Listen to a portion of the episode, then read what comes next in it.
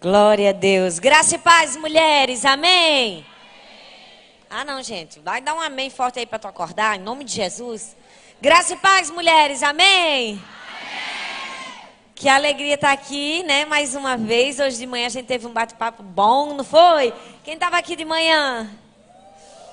Esse povo é faminto por Jesus mesmo, né? Que coisa maravilhosa, muito bom. E agora, mais uma vez, hoje à tarde, eu quero muito, muito agradecer o, o carinho da pastora Raquel, da pastora Rose, por esse convite tão especial. Já me senti em casa aqui.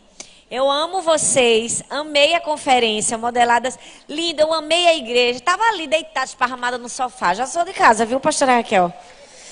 Eu quero voltar, tá, mulheres? Então vocês aperrei a pastora de vocês. Ó, o bom é que eu moro perto. Quando eu cheguei no aeroporto, as meninas que foram me buscar fizeram. E aí, pastora, fez uma boa viagem? Eu disse, mulher, se todos os convites para pregar fossem igual a Fortaleza, eu estava tão feliz. Porque a gente sobe e desce. É uma hora no avião, tá tudo certo. Quando a gente viaja umas seis, sete, oito horas, mais tempo. Mas é muito bom estar aqui com vocês. Estou muito feliz. E eu queria, antes de ministrar, eu queria falar algumas coisas muito especiais com vocês, dar alguns avisos. O primeiro é que eu não sei se você já conhece a Visão Mundial, mas eu sou embaixadora da Visão Mundial. A Visão Mundial é uma organização não governamental no mundo inteiro que tem muita credibilidade. E são pessoas que têm feito um trabalho incrível pelas crianças. Lá na minha cidade, em Recife, especialmente, teve uma época que teve um, um surto de microcefalia. E muitas crianças nasceram assim. E tem uma casa que acolhe essas crianças, que acolhem as mães, principalmente que não tem condições de cuidar, né? Porque a gente sabe que uma criança dessa exige muitos cuidados. E eles têm um trabalho lindo e a visão mundial abraça esse trabalho. Aqui a visão mundial abraça outros trabalhos. Então, eu sei que aqui na, no estande de vocês, na feira de vocês, é, tem um estande da visão mundial na, no, no estande 8 não é isso? Um balcão. É um balcão da, da visão mundial aqui. Então você não sai daqui sem passar lá, sem conhecer o trabalho. Você pode apadrinhar uma criança. Eu já apadrinhei. E a gente pode fazer com tão pouco por mês, a gente pode fazer a diferença na vida de alguém que precisa. Né? Às vezes a gente diz, ah, pastor, mas vou dar 50 reais todo mês, ou 30 reais.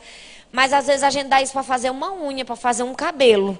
Né? Enquanto tem uma criança que depende da vida dela, depende de uma unha que a gente gasta. Então, eu, eu aconselho você, vai lá, conhece e, e se envolva mesmo. Eu participo de um projeto chamado Mulheres de Visão que é um braço da visão mundial. E quando eu estava vindo para cá, a pastora Cimeia né, me ligou e ela me falou. E eu disse: Não, pastora Cimeia, eu vou falar porque eu acredito e eu só falo naquilo que eu acredito. Então, eu sou, não sou somente uma mulher de visão, uma, uma, uma pessoa que é padrinha pela visão mundial, mas eu também sou embaixadora, então falando com todo o meu coração para você passar lá e conhecer. Amém, gente? Agora eu vou aproveitar, porque eu estou com essa vibe de merchan, né? E vou falar, como a bispa falou, do livro Sem Rivais, da Lisa Beveri. Gente, essa mulher é sensacional, né? Já li muitos livros dela e esse livro Sem Rivais é maravilhoso. Fala sobre sua identidade, quem você é, seu propósito em Deus. E é como ela falou, é um resumo de tudo que você está aprendendo aqui. Então, você é como se fosse a apostila do curso. Compra a apostila do curso e leva para casa, né? Porque você vai aprender ainda muito mais. Eu sou apaixonada não só por ela, mas pelo seu esposo, John Bevere, que também escreve muitos livros maravilhosos. E também tem uma outra pessoa que também escreveu um livro muito maravilhoso. Que é possível amar. Foi eu, gente. Então vocês me dão uma moral aí? Por favor.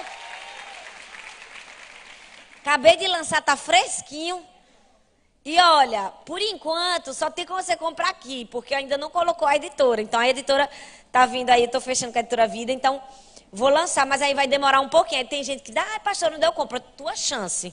Quando acabar ali os pouquinhos que ainda falta, não tem mais. Né? Só se tu for para Recife me visitar. Então, vai lá. E é muito legal que esse, esse esse livro, eu li um artigo muito interessante que fala sobre o que é o amor na visão das crianças. E você lê, você vai ver as respostas mais engraçadas e mais inusitadas possíveis. Quando eu li aquilo, eu disse, gente, essas crianças estão falando o que a Bíblia fala sobre o amor. Foi quando eu preparei um sermão, fiz um embasamento bíblico e ministrei. E aí depois eu, eu acrescentei e fiz esse livro. Ao fim de cada capítulo, ele tem um mapa mental, como um, um resumo do, do livro, para você gravar na sua mente e não esquecer. E custa 25 reais. Tá aqui, bem aqui. Quando eu terminar aqui, eu vou para lá, para a livraria, para assinar o livro de quem eu ainda não assinei, tá bom? Pronto. Aí eu vou assinar e tirar foto com todo mundo. Esse daqui também sou eu, né? Pois é, vou, não vou falar, porque só tem fera aqui, meu Deus. Olha isso, Neurosummit, Metanoia, de 14 a 15 de novembro. É aqui em... Gente, é aqui. Meu Deus, que negócio maravilhoso. Você... Meu Deus. Se eu não tiver nada, nenhuma agenda marcada, eu venho, que mais vem. Essa mulher, você já leu o livro dessa Caroline Leaf? Se você não leu, leia. Leia que a camarada é fera. Olha, lá na minha cidade a gente diz assim, quando uma pessoa é muito boa, a gente diz assim, que ela não é boa não, ela se amostra. Entendeu? É o caso, aqui. Então vai ter Caroline Leaf, JB Carvalho, né, gente? Bichinho, ele é muito fraco, para não o contrário.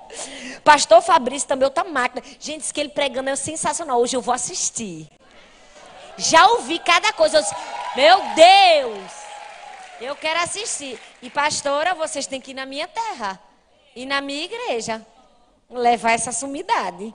E a pastora, a doutora Rosane Alves, que também é sensacional. Ela fala sobre alegria, felicidade inteligência cérebro. Ela lançou um livro sobre isso, né? Eu já assisti uma palestra dela, ela maravilhosa. É tão bom quando a gente vê gente fera assim, cristão, não é, gente? Que tem que ter, não é? Pra gente se amostrar. Obrigada, viu? Estou até me sentindo uma pessoa importante. Pois é. Então é isso. Vai-te embora, faz tua inscrição, investe em você, porque é o melhor investimento que você pode fazer na sua vida, é na sua vida espiritual, no seu crescimento. Porque o que a gente investe hoje, a gente colhe amanhã. Colhe hoje também, não é? Glória a Deus. Ontem eu falei, você não é sua rival, não falei? E hoje eu vou falar, as outras mulheres não são suas rivais. Então vira para a irmã que está do seu lado e diga: as outras mulheres não são suas rivais. Mas dessa vez tu vai ter que falar com mais força. Fala, ei, olha para mim. Eu tô falando sério. Fala, as outras mulheres não são suas rivais. Amém, gente? Não, dá amém com vontade. Dá amém com vontade, amém? Glória a Deus. Vamos orar? Sentadas como estamos. Senhor, muito obrigada mais uma vez estar aqui na tua casa, na tua presença. Queremos ouvir a tua voz. Fala conosco. Que, Senhor, possamos aprender cada dia mais do teu amor, da tua graça e possamos não apenas aprender, possamos reparti-la. Nós te oramos e te agradecemos no nome de Jesus. Amém. Amém? Você pode abrir a sua Bíblia em 1 Samuel, no capítulo 1.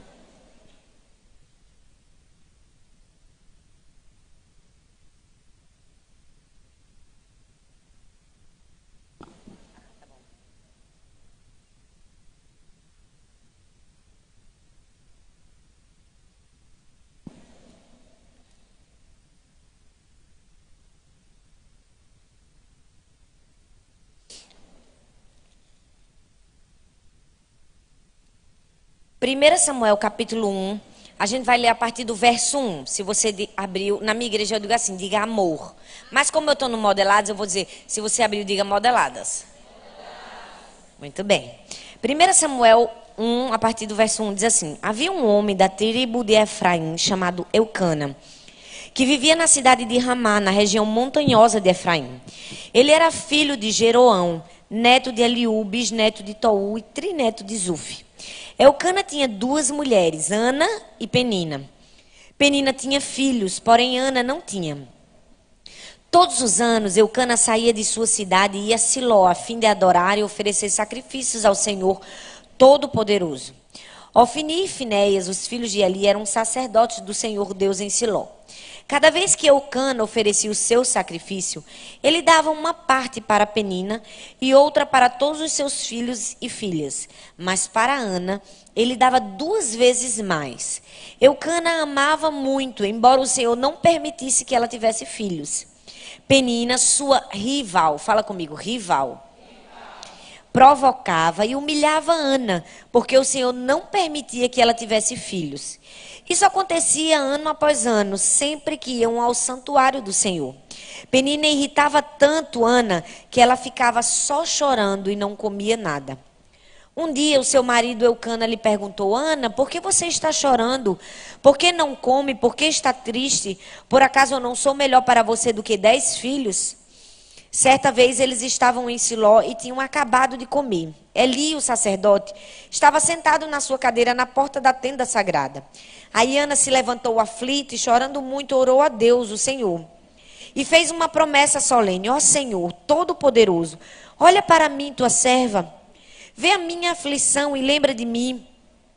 Não esqueças a tua serva, e se tu me deres um filho, prometo que o dedicarei a ti por toda a vida, e nunca ele cortará o cabelo.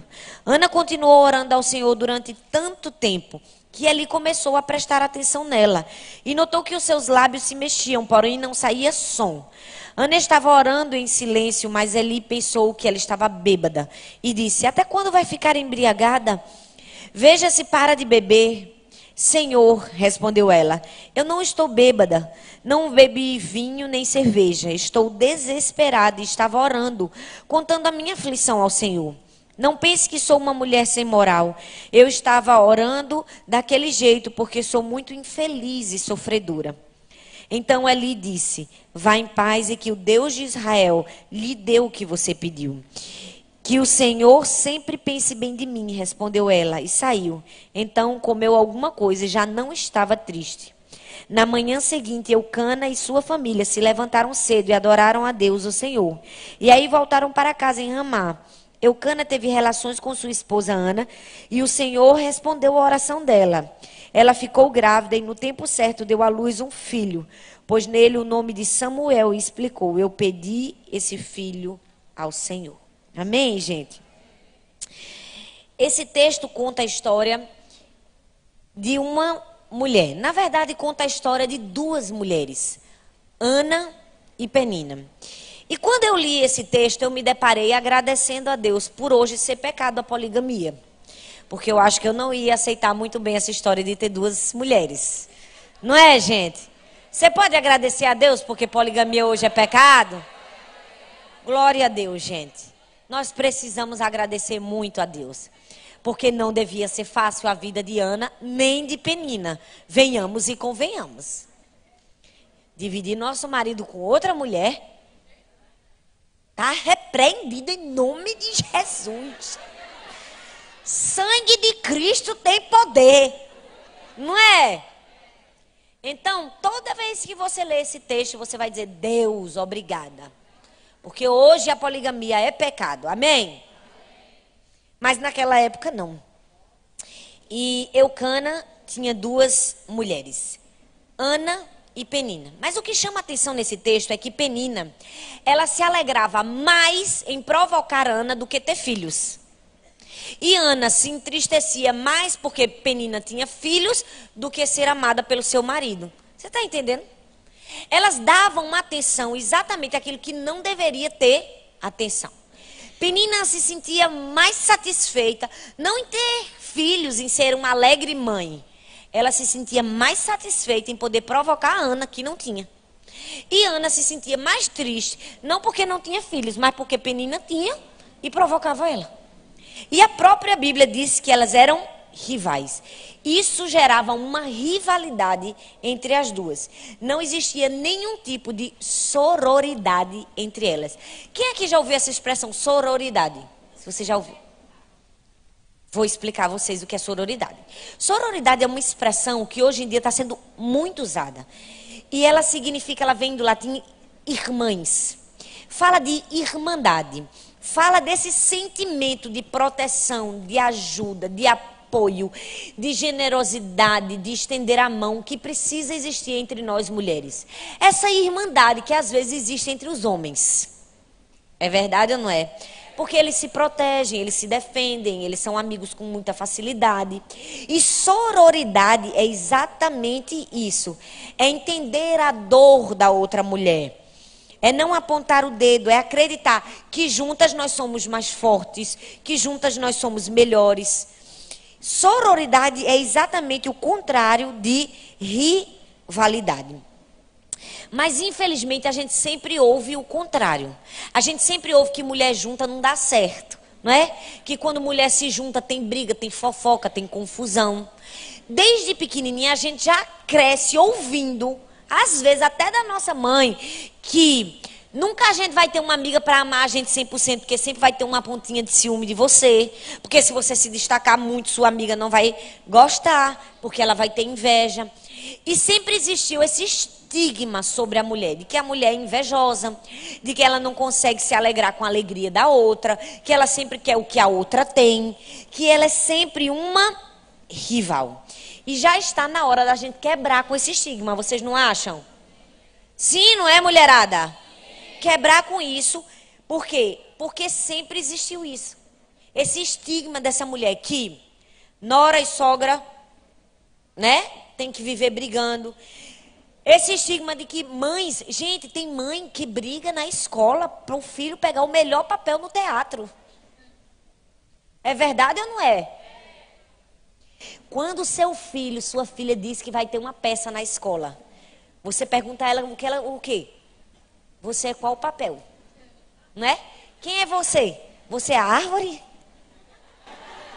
A gente nunca quer que o nosso filho seja árvore. Recentemente, minha filha mais nova, Laura, participou de um teatrinho. E, gente, eu fiquei tão feliz quando eu soube que ela era atriz principal. Porque já é da natureza da gente, querer que os nossos filhos se destaquem, querer que, né, que eles brilhem. Mas, às vezes, tem mulheres que entram em uma disputa ferrenha. E vivem se rivalizando. Por quê? Porque as mulheres estão sempre preocupadas nesse estigma em disputas. Quando a gente era criança, a gente disputa até as amigas, não é? A gente pode ter duas amigas. Se uma entrar a terceira, aí se a minha melhor amiga gosta mais da outra amiga, eu fico com raiva porque não podia gostar da terceira. Não é verdade? A gente disputa até a amizade, gente. Tá repreendido. Tem alguma coisa batendo aqui, fazendo um negócio assim. Alguém podia me ajudar? É um liquidificador aqui. É o quê?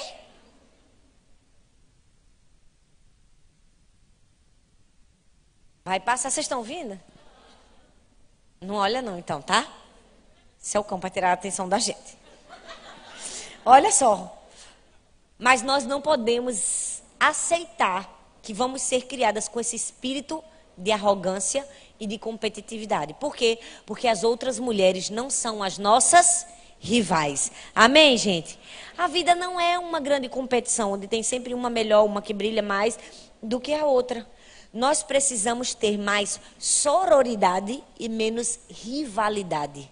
Mais irmandade, mais ajuda mútua e menos rivalidade. E aí talvez você pergunte: Pois é, pastora, realmente a mulher tem um estigma que ela termina sendo competitiva, né? Ela termina brigando por besteira. E o que é que eu posso fazer para diminuir a rivalidade na minha vida, no meu coração, nos meus relacionamentos?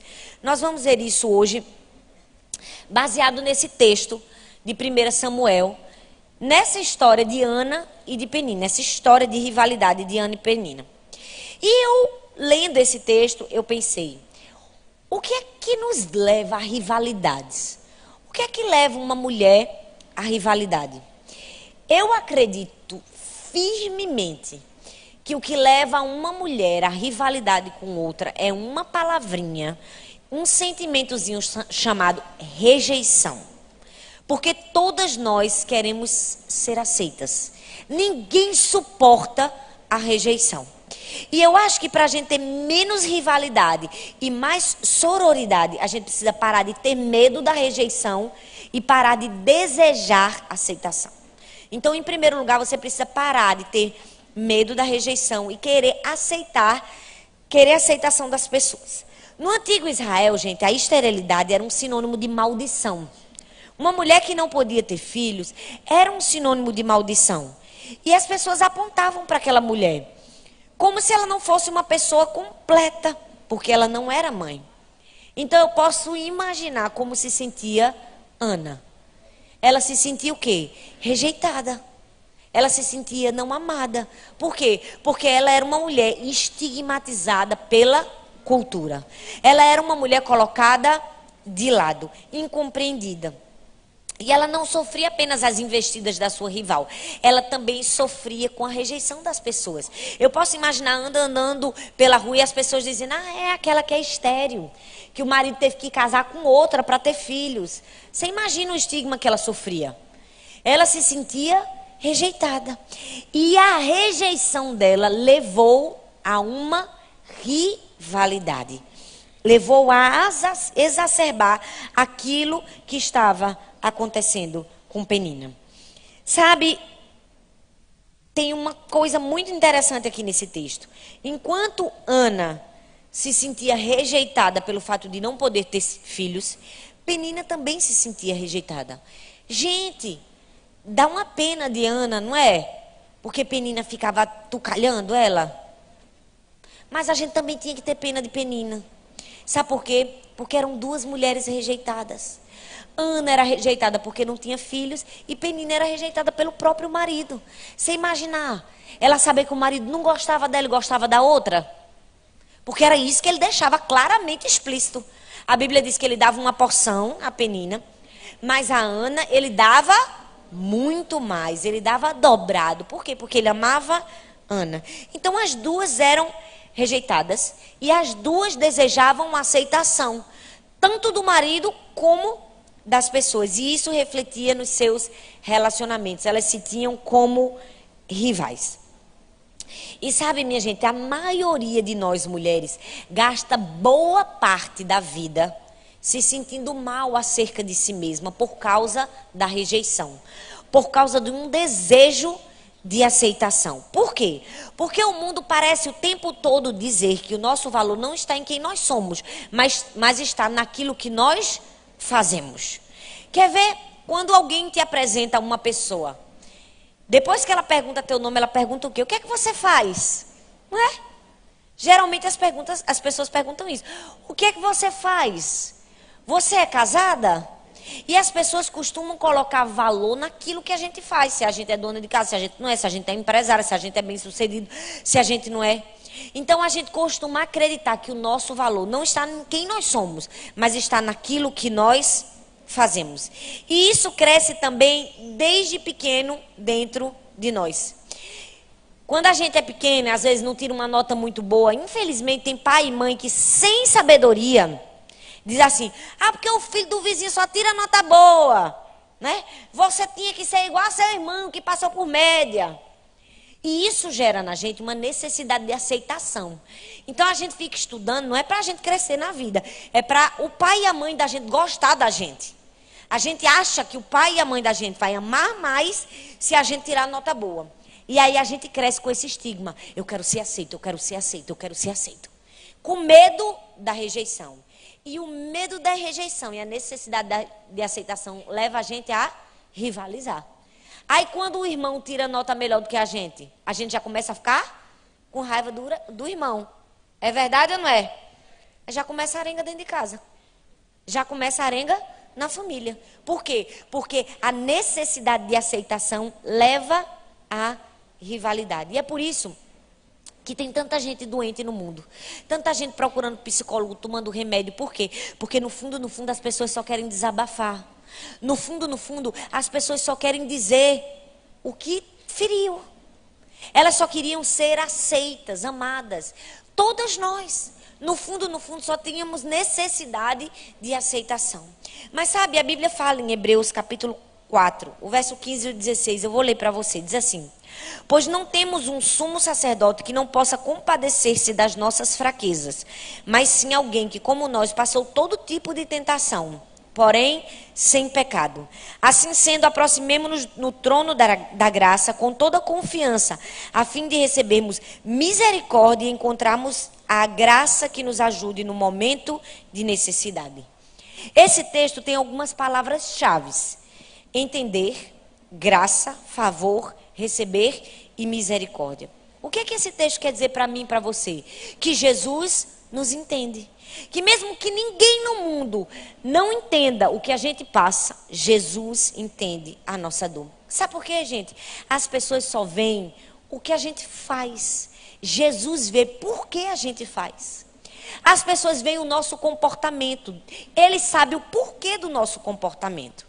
Tem mulheres que são agressivas demais, outras que são possessivas demais, umas que não ligam para nada, outras que são ciumentas demais. Mas cada comportamento reflete uma história. E Jesus sabe a nossa história. Ele sabe o que a gente passou, passado de dores, de frustrações, de decepções. Ele sabe tudo isso e ele nos entende, ele nos compreende. E aí a gente precisa correr para ele. Por quê? Porque quando alguém nos rejeita, rejeita aquele que nos criou. Quando alguém rejeita você, ela não está rejeitando só você, ela está rejeitando o próprio Deus. Então, você precisa entender, sua mente precisa abrir, que talvez a rivalidade que você tenha com sua sogra, com sua cunhada, com sua amiga, com seja quem for, talvez é somente um reflexo de um sentimento de rejeição que você tem de uma necessidade de aceitação que você tem. Você está me entendendo, gente? Amém, gente? Era isso que estava acontecendo com Ana.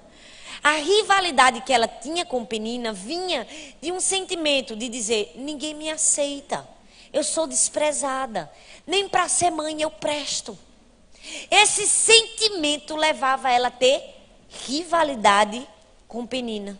E Penina da mesma maneira, tinha rivalidade com ela, por quê? Porque se sentia rejeitada pelo marido. Meu marido não me ama, meu marido não me quer, eu não sou amada. E aí criava-se uma rivalidade. Então, todas as vezes que no seu coração vier um sentimento de rivalidade em relação a alguém, você precisa dizer: Ei, em que sentido?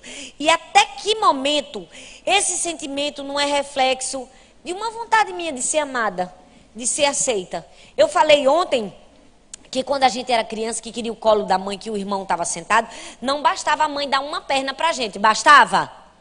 Bastava, gente? Não, a gente queria que o irmão ou a irmã saísse do colo para a gente sentar nas duas pernas. Mesmo que a gente não coubesse nas duas. Não é verdade? Por quê? Porque é essa necessidade que todo ser humano tem de amor, de colo, de carinho. Todo mundo tem. E eu acho que as mulheres têm um pouquinho mais do que os homens. Tem ou não tem, minha gente? Um negócio, eu ia dizer complicado, mas eu não vou dizer que eu sou uma empoderadora feminina. Um negócio assim, estrategicamente difícil, às vezes é uma mulher de entender. Não é? Porque a gente tem uma necessidade de uma pegação, de um beijo, de dizer que ama, dizer que a gente é maravilhosa, dizer que a gente é importante. Não é? Se ninguém chama a gente, se não diz o nome da gente, a gente fica logo bicuda. Se a amiga passou e não deu a paz, a gente já disse que ela não gosta mais da gente. Não é? Porque a mulher ela tem uma necessidade de amor, talvez um pouco maior do que as outras pessoas. Ela tem uma necessidade de aceitação talvez um pouco maior. E a gente precisa ter muito cuidado com isso. Porque essa necessidade pode destruir a gente. A gente pode viver a nossa vida em torno disso. A gente está querendo que todo mundo nos ame, que todo mundo diga que a gente é maravilhosa, que todo mundo diga que a gente é perfeita. E nós precisamos ter muito cuidado com isso. Sabe por quê? Porque senão a gente vai criar uma coisinha chamada dependência emocional. A gente vai depender emocionalmente de outra pessoa. Aí a gente transfere para quem? Para o filho, para o marido, para a mãe. E aí quando qualquer um desses frustra nossa ligação fortíssima, o que é que a gente fica? Depressiva. A gente se sente não amada, rejeitada. E aí, minha filha, hum, tem mulher que é capaz de cada coisa, não é? Como Penina foi capaz de ficar, olha, eu tenho, você não tem, não é? A gente fala mal de Penina, mas às vezes a gente faz isso, né? Eu tenho, para um bocado de mulher. Faz ou não faz? Ih, só vocês estão boazinhas aqui, é? Faz ou não faz? Faz. A gente faz. Desfila a roupa como se fosse um troféu. Não é? O sapato novo, a bolsa, o marido, os filhos. E se a gente não vigiar a motivação do nosso coração, a gente vai ser igual a penina. Amarga e vai rivalizar aquilo que não era para ser rivalizado. Nós precisamos ter muito cuidado, sabe por quê? Porque a gente não precisa fazer nada para merecer o amor de Deus. Ele simplesmente nos ama. Gente, o amor de Deus não tem hierarquia aqui com a gente. Ele não me ama mais do que ele ama você, que ele ama mais fulano, ele ama todos iguais, porque todos são filhos. Agora, é a mesma intensidade de amor? É. Mas é expressa de forma diferente? É. Os filhos, a gente não ama tudo igual, não é tudo filho? A gente deixa de amar um filho porque ele jogou um copo sujo no chão? Que ele quebrou a mesa da sala? Que ele quebrou um vaso? Ele pode fazer a besteira do mundo todo e a gente vai continuar amando. Vai ou não vai? A gente expressa de maneiras diferentes. Por quê? Porque os filhos são diferentes. O nosso pai é assim. Ele nos ama, mas ele expressa o amor dele por nós de maneiras diferentes. Por quê? Porque somos diferentes. E às vezes a gente faz umas coisas boas pelos motivos errados. Por quê? Por causa dessa necessidade de aceitação. Esse medo de ser rejeitado, a gente fica querendo ser aceito por Deus a todo custo. Já percebeu que às vezes a gente fica lendo a Bíblia para ser aceito por Jesus? A gente pega a Bíblia e diz, não, vou ler para Jesus, não ficar com raiva de mim. É verdade ou não é? A gente está fazendo uma coisa boa pelo motivo errado. Aí a gente, a gente fica com medo, com a consciência pesada, né? Aí a gente fica lendo, lendo, lendo. E isso nos deixa o quê? Exaustos. Isso nos deixa mal. A gente não faz por amor. A gente faz para ser aceito. Você não precisa ler a Bíblia para Jesus, ele já conhece a Bíblia. Você tem que ler a Bíblia para você, filha. Para você conhecer o que Deus quer para você. Você está entendendo? Deus já conhece a Bíblia. Para que você está lendo para ele? Você tem que estar tá lendo para você, mas a gente lê para Jesus, não é? A gente lê para Jesus gosta de mim, tá? Eu li a Bíblia. Eu fui por conta, conferência todinha, fiquei o dia inteiro, viu? Nem tomei banho, não voltei pro hotel. A gente fica querendo comprar o amor de Deus, gente. Eu fico olhando Deus lá no céu, meu Deus, para de besteira, gente. Eu te amo do mesmo jeito. Por quê? Porque já nos foi ensinado da gente buscar, da gente merecer, da gente fazer por onde ser amado. Aí é por isso que começam as rivalidades, porque a gente tem medo de perder, a gente tem medo de ser rejeitado. Deixa eu te dizer uma coisa. Sabe por que a sororidade é algo tão fraco nos dias de hoje? E a rivalidade entre as mulheres já vem de, remonta de anos? Porque antigamente, gente, a gente não tinha direito a nada. A mulher não tinha valor. A mulher nascia para casar. É só você assistir um filme de época que você vai perceber isso.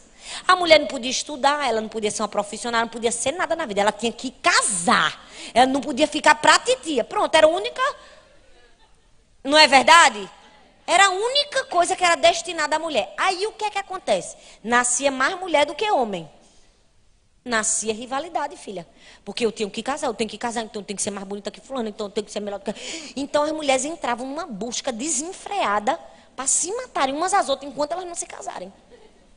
E aí surgia a rivalidade. E nós precisamos entender, ei, eu só vou vencer a rivalidade quando eu parar de ficar buscando aceitação, ficar buscando merecer o amor de Deus. Eu vou fazer isso para Deus me amar, eu vou fazer aquilo para as pessoas me amarem, eu vou fazer aquilo para ser aceito por Deus, porque aí, gente, a gente vai entrar num buraco sem fim.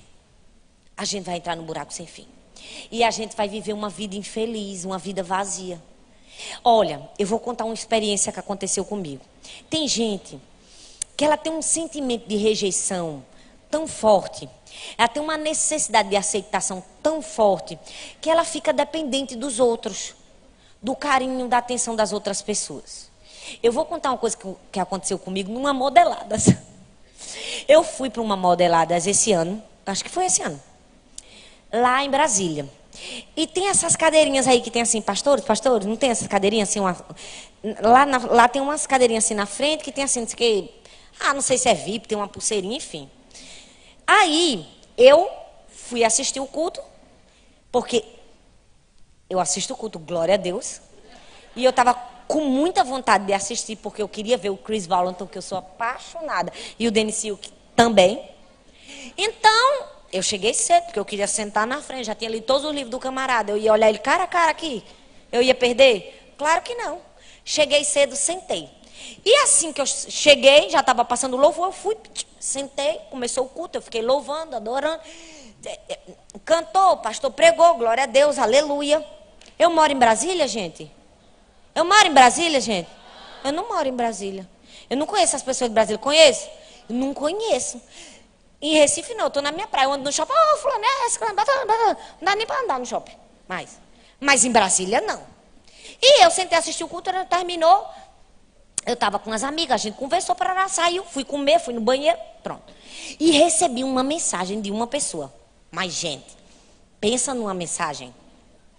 Eu estou decepcionada com a senhora, pastora. Como é que eu estava sentada quatro fileiras atrás da senhora, a senhora incapacidade para falar comigo? Aí eu disse, meu Deus, será que eu conheço essa pessoa? Aí fui olhar na foto. Eu não conhecia, sabe nem quem era. A gente não era amigo, não, ninguém tinha apresentado, não. Mas ela achava que eu tinha que falar com ela. Dizer, oi amiga, como se eu não sei quem ela é? Aí eu disse assim, mulher, Tu me conhece. Por que tu não falasse comigo? Dissesse, pastora, eu tinha te dado um abraço, um cheiro, um beijo. Agora imagina, se eu chegasse na conferência. Oi, gente, tudo, oh, tudo bom? Vai dizer, pega doida. Não vai não, pastora? Vai. Quem é que eu sei que sabe quem eu sou? Tem gente que sabe quem eu sou, tem gente que não sabe. E aí eu fiquei numa crise. Eu disse, meu Deus, coitada. E eu disse: Meu Deus, por que o Senhor não me ajudou a perceber essas pessoas? Não é? De certa maneira. Joyce mais já fez o mesmo questionamento para Deus, porque às vezes, às vezes acontece isso, gente. A gente tá andando, a pessoa conhece você, mas você não conhece a pessoa. Aí, às vezes eu identifico quem me conhece, porque a pessoa fica assim, ó. Aí, oi, tudo bom? Mas nem sempre você identifica. E aí, Deus falou comigo, como falou com ela, e disse assim: eu, às vezes Deus não permite a gente enxergar essas pessoas. Porque Deus quer ensinar essas pessoas que Ele é suficiente para essas pessoas. Que não precisa que uma pessoa que está sentada na frente dela fale com ela para ela se sentir amada e se sentir aceita. Dela se sentir importante. Você está entendendo? É isso que leva a gente a essas rixas, a essas rivalidades. Então você quer quebrar com a rivalidade que existe entre você e qualquer outra mulher. Entende para de querer ser aceita e para de ter medo da rejeição, porque Jesus te aceita, é suficiente. Jesus te ama, ele coloca você no colo se você estiver carente, ele dá beijo, ele abraça, ele dá carinho, ele é seu pai. Você pode buscar nele, o problema é que a gente busca nas pessoas erradas. Vocês estão entendendo, gente? A gente está buscando em quem não pode suprir nossas carências e nossas expectativas. A única pessoa que pode suprir 100% nossas carências e nossas expectativas é Deus. Tem hora que as pessoas vão querer te abraçar e você está morrendo de vontade de ir no banheiro fazer xixi. Você vai ter que dizer, não dá. E a pessoa pode ficar com raiva de você, mas você vai fazer o quê? Isso é uma necessidade fisiológica. Não é?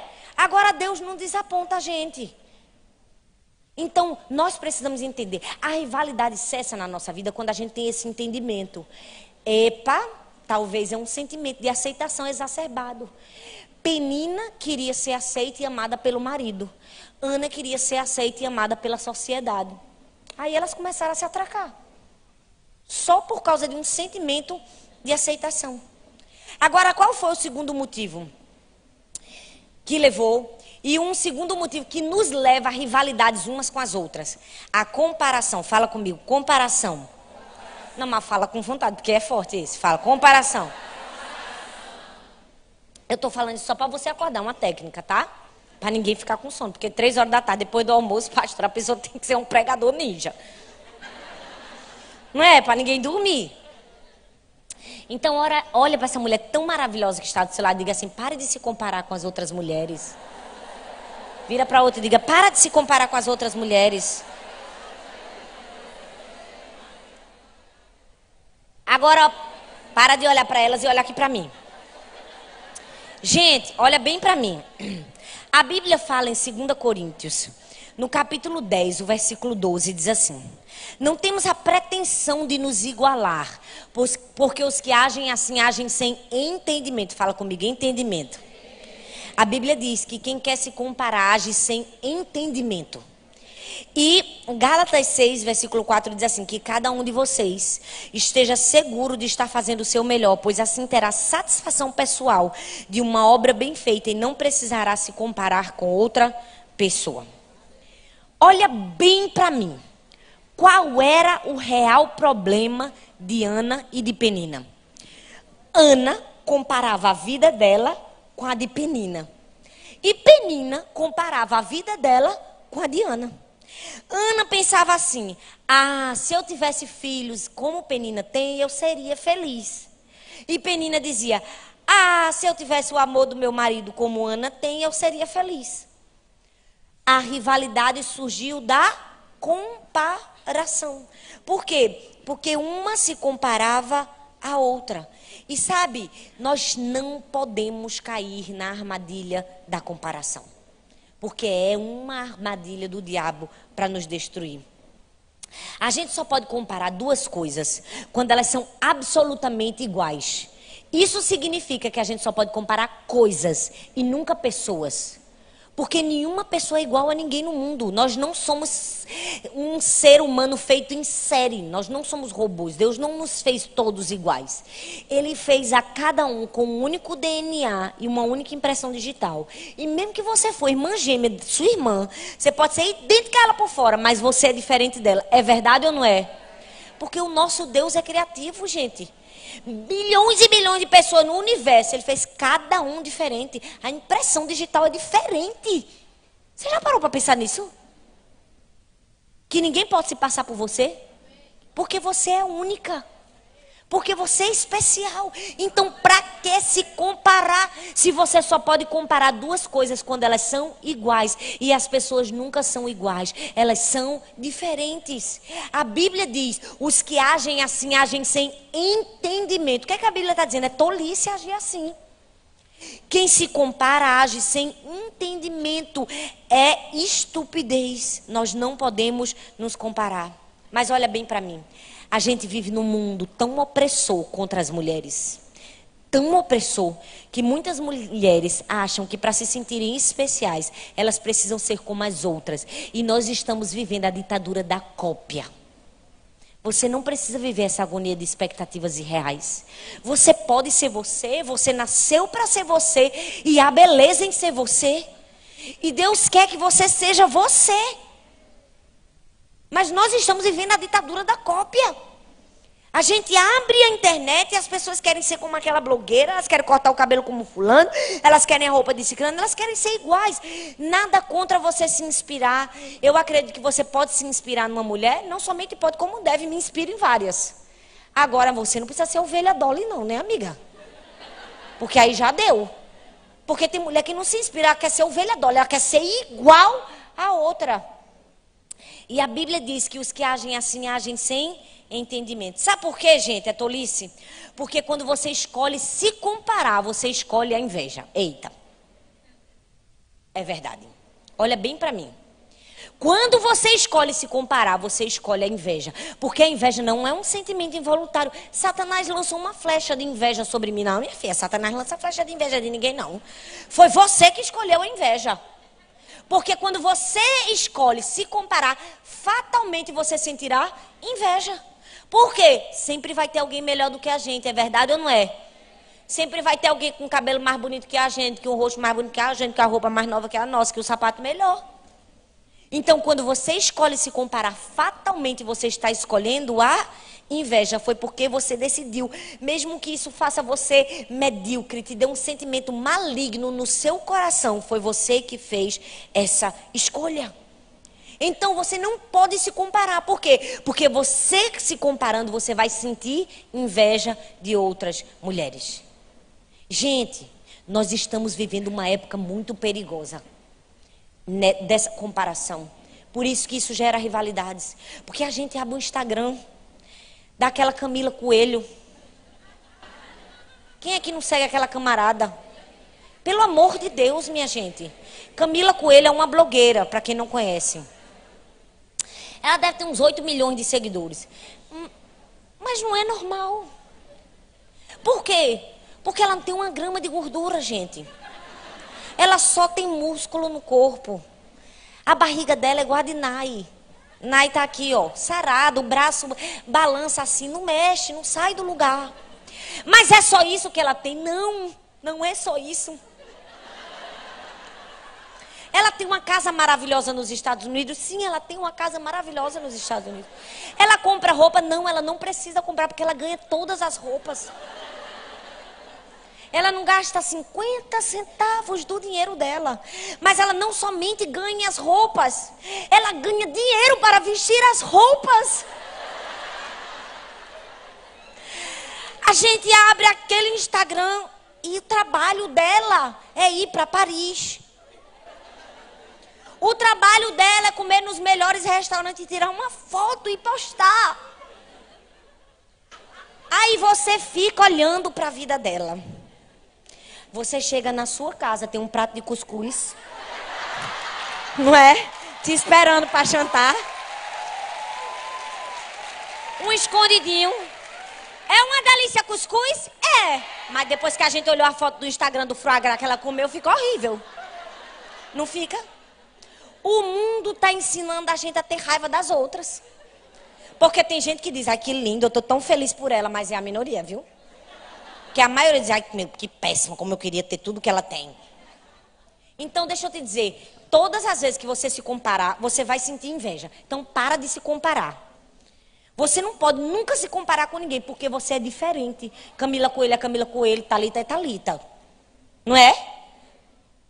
Camila Coelho não tem alegria de comer cuscuz como eu tenho. Não é? E pode ser que um dia eu tenha alegria de comer o que ela come. Tudo é uma questão de perspectiva. Então, por que você não pode se comparar? Porque se você se comparar, você vai sentir inveja. Mas por que você também não pode se comparar? Para você não querer mudar as circunstâncias. Porque outro erro da gente, quando a gente se compara, é querer mudar as circunstâncias. O que é isso? Ah, ela tem mais dinheiro do que eu, vou trabalhar bem muito para também ter. Não é? Ah, porque ela pintou o cabelo de louro, eu vou pintar mais platinado do que o dela. Porque ela comprou um escarpão nude e, um, e, e eu quero um nude, um preto e um vermelho. Presta atenção. Quando a gente se compara, a gente vai fatalmente cair no erro da necessidade de mudança. Aí a gente vai viver uma vida medíocre e vazia, minha gente. Sabe por quê? Porque sempre vai ter um degrau a mais para subir. Você não vai aguentar, você vai entrar em colapso. Dá trabalho ser o número um. Você está entendendo? Então nós precisamos fugir da comparação. Por quê? Porque isso vai destruir a gente. A gente vai querer mudar as circunstâncias. E o que é que o apóstolo Paulo fala sobre isso? Ele diz: Pois eu aprendi a estar satisfeito com aquilo que eu tenho. Filipenses 4,11. Olha bem para mim.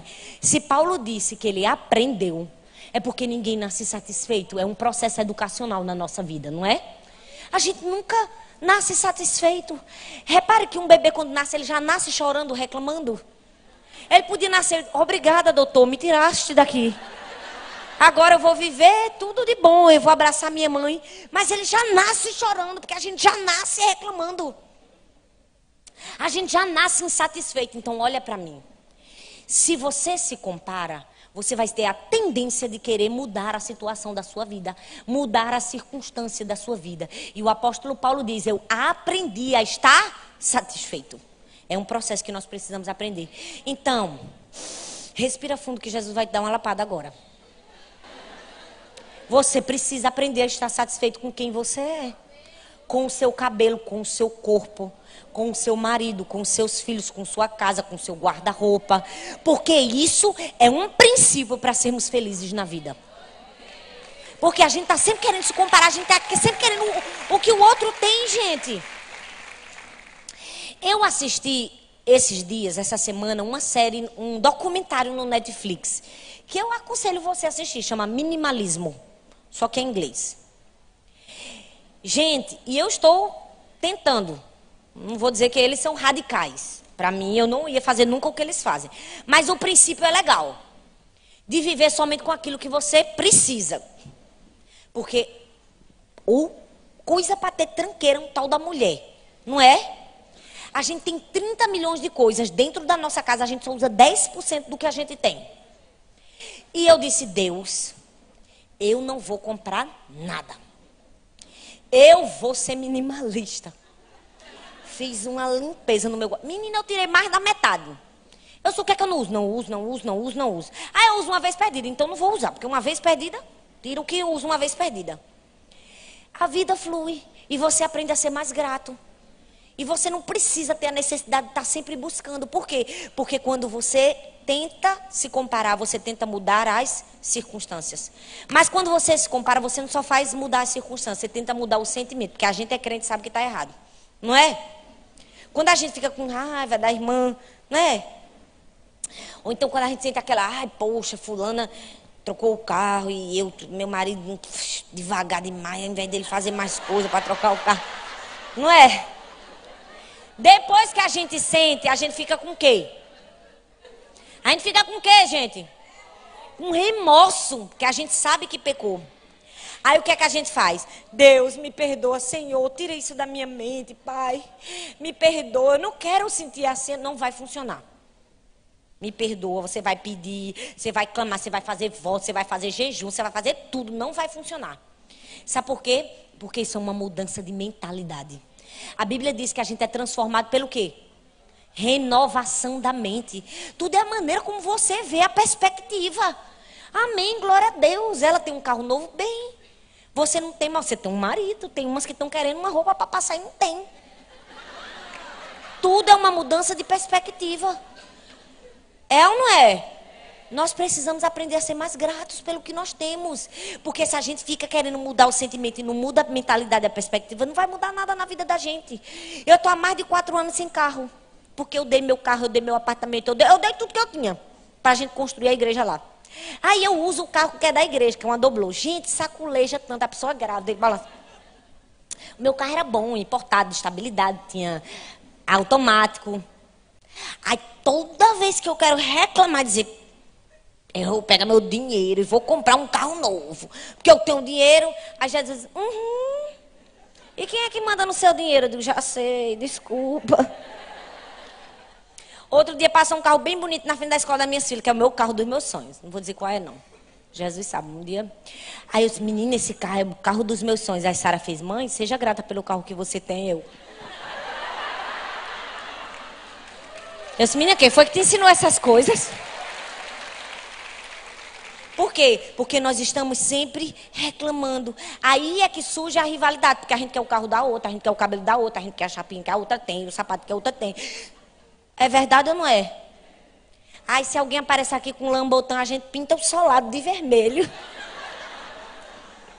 Mas a gente quer um lambotão. E nós precisamos aprender a ter mais contentamento e menos rivalidade.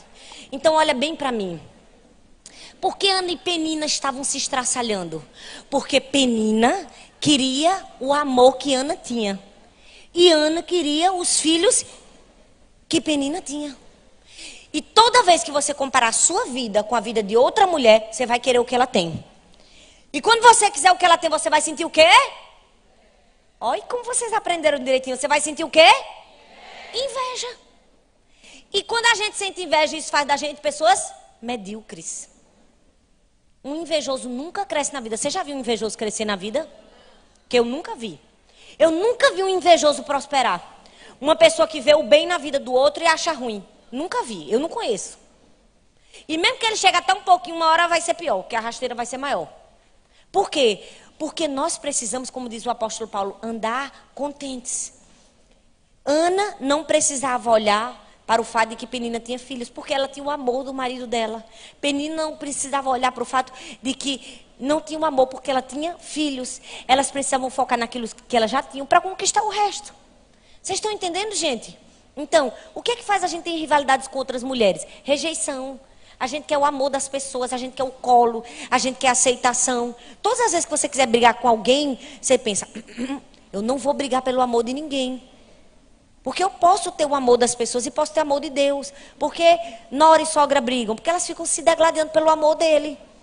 Uma pelo amor do filho e a outra pelo amor do marido. Poxa, ele não pode amar as duas? Pode, não pode, gente? De maneiras diferentes? Com certeza.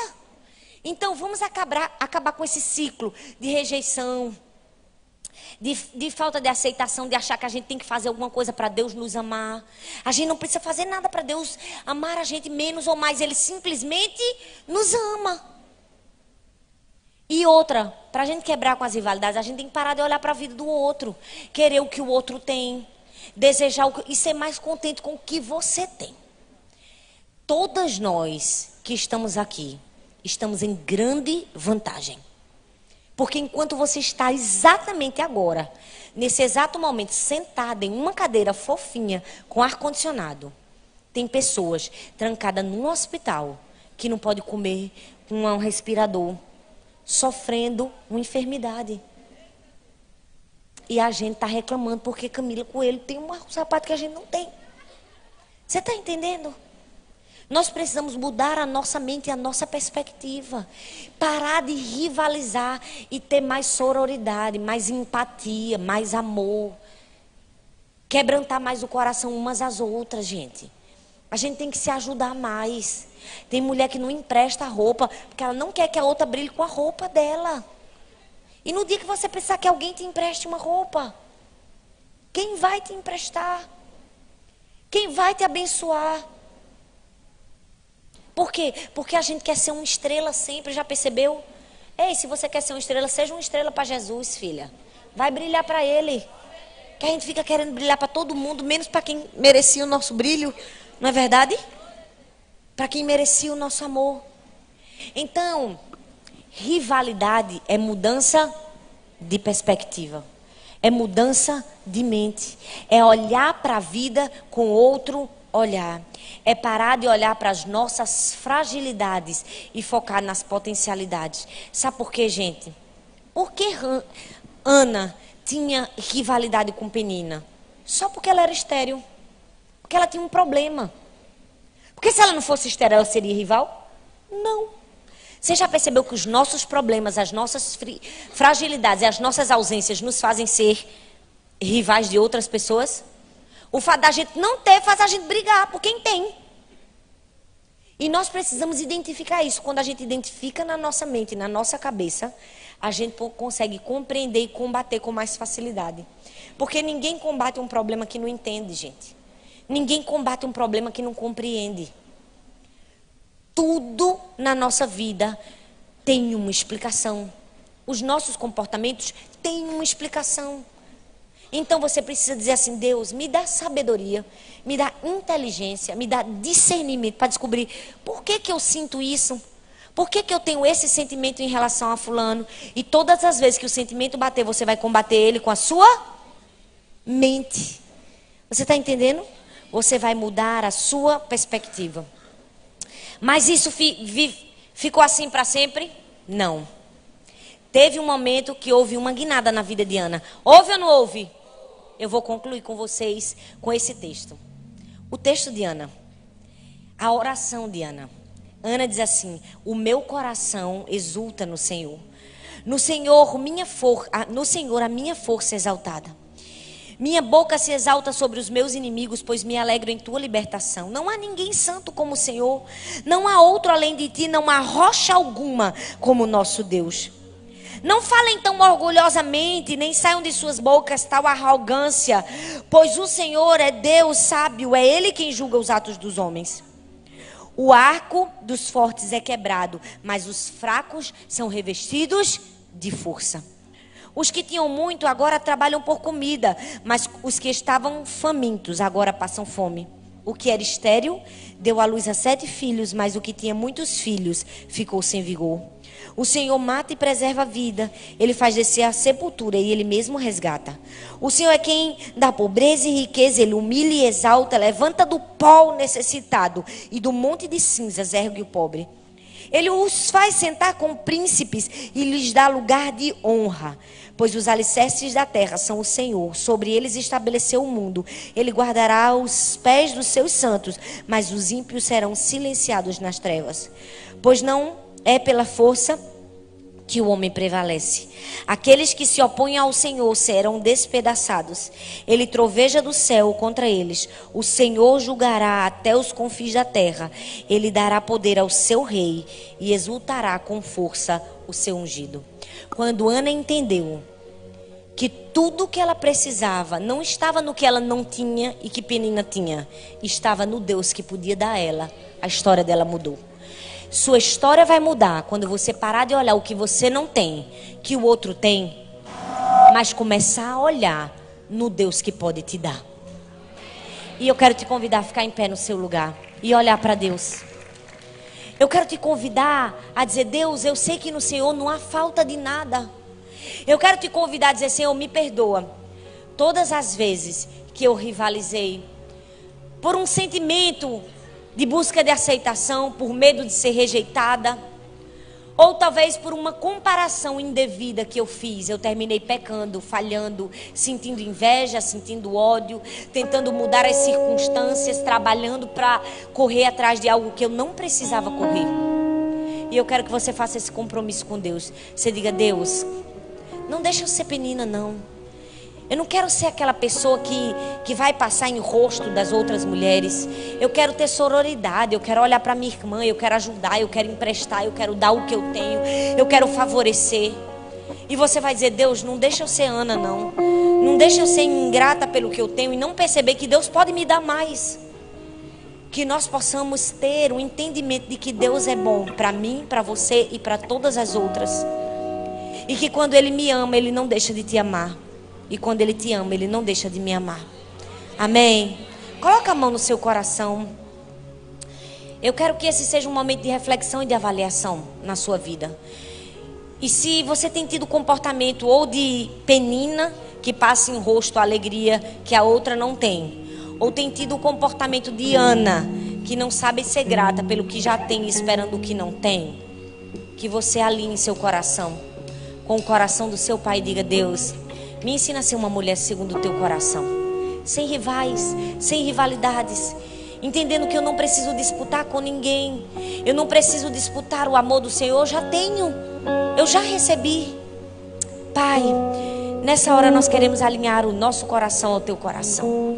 E queremos te pedir perdão, Senhor, se muitas vezes temos agido como penina nós estamos nos engrandecendo pelo que nós, nós já temos.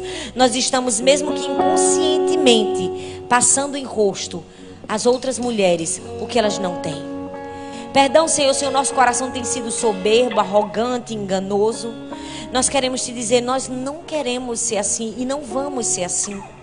Nós não queremos passar em rosto da nossa sogra porque o nosso filho quer ficar com a gente, nosso marido quer ficar com a gente. Nós não queremos passar em rosto da nossa amiga que o marido da gente deu um presente melhor para a gente do que o marido delas. Nós queremos ter o teu coração, Senhor. Nem queremos ser como Ana, que não sabe olhar por aquilo que nós já temos, o amor do nosso marido. Não sabe ser grata por aquilo que já tem, esperando que o Senhor fará algo maior. Nós queremos ter sororidade. Nós queremos ter irmandade. Nós queremos amar umas às outras, apoiar umas às outras e ter um coração completamente livre de carências, de expectativas irreais e ter um coração mais satisfeito em ti. Que assim como disse o apóstolo Paulo, nós possamos aprender a estar satisfeito em toda e qualquer situação. A estar satisfeito com a roupa que temos, o sapato que temos, a família que temos, o guarda-roupa que temos, o carro que temos e aquilo que nós também não temos. Que nós possamos ser gratos por tudo, porque sabemos que até o que nós não temos nos ensina e nos leva ao que teremos. E nós queremos te dar, Senhor, o nosso amor. E nós queremos te dizer: somos tuas, Deus. Sabemos que o Senhor nos ama. Queremos receber o teu amor. Não queremos ser dependentes de outras pessoas que não sejam o Senhor. Que a nossa maior expectativa esteja em Ti, Senhor, esteja em Te agradar, esteja em fazer o Teu coração sorrir. E que cada mulher possa sair daqui com essa realidade no seu coração. Eu não sou minha rival, nem as outras mulheres são minhas rivais, porque somos todos da família de Deus. Somos todos irmãos filhos de um mesmo Pai, que nos ama da mesma forma e vamos morar no mesmo lugar eternamente. Nós te agradecemos no nome de Jesus. Amém. Amém. Você pode dar um abraço nessa mulher que está do seu lado? Você pode dizer: Eu não sou sua rival. Eu sou sua irmã. Somos irmãs. Somos amigas. Estou aqui para te amar, para te ajudar. Amém.